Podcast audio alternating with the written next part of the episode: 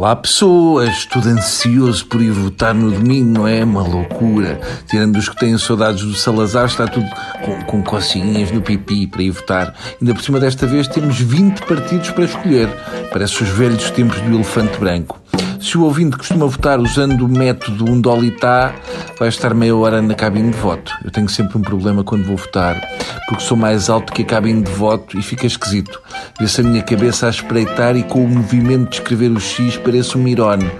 Outra das coisas estranhas que me acontece é que sempre que entro numa cabine dá-me vontade de fazer xixi, mas até hoje só fiz duas vezes.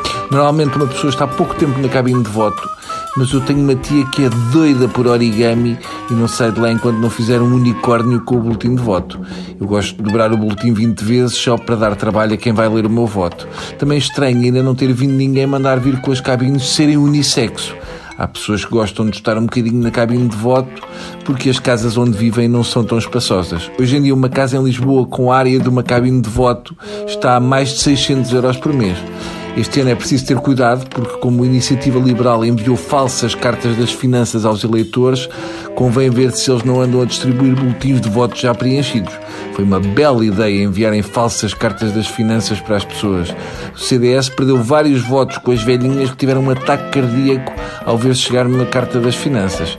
Eu proponho que nas próximas eleições façam falsas multas da EML e, quem sabe, um bloqueador na roda só para ser mais engraçado.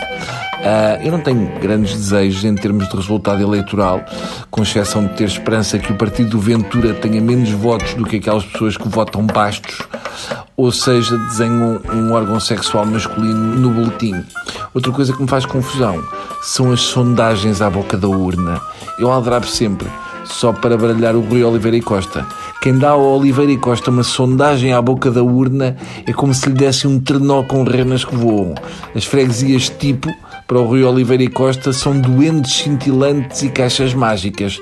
Rui, Uh, um conselho de amigo para teu bem. Não pegues nessa tua empresa e não te lembres de fazer uma sondagem para saber se as pessoas acham que tu és ligeiramente chato ou não.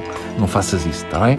E claro, temos a habitual chatice de ter que esperar uma hora pelos Açores para começarem a divulgar sondagens. Eu acho que se é para esperar pelos Açores, porque é que não fazem o mesmo com a passagem de ano? Hum? Ficamos ali todos uma hora com as passas na mão à espera dos açorianos.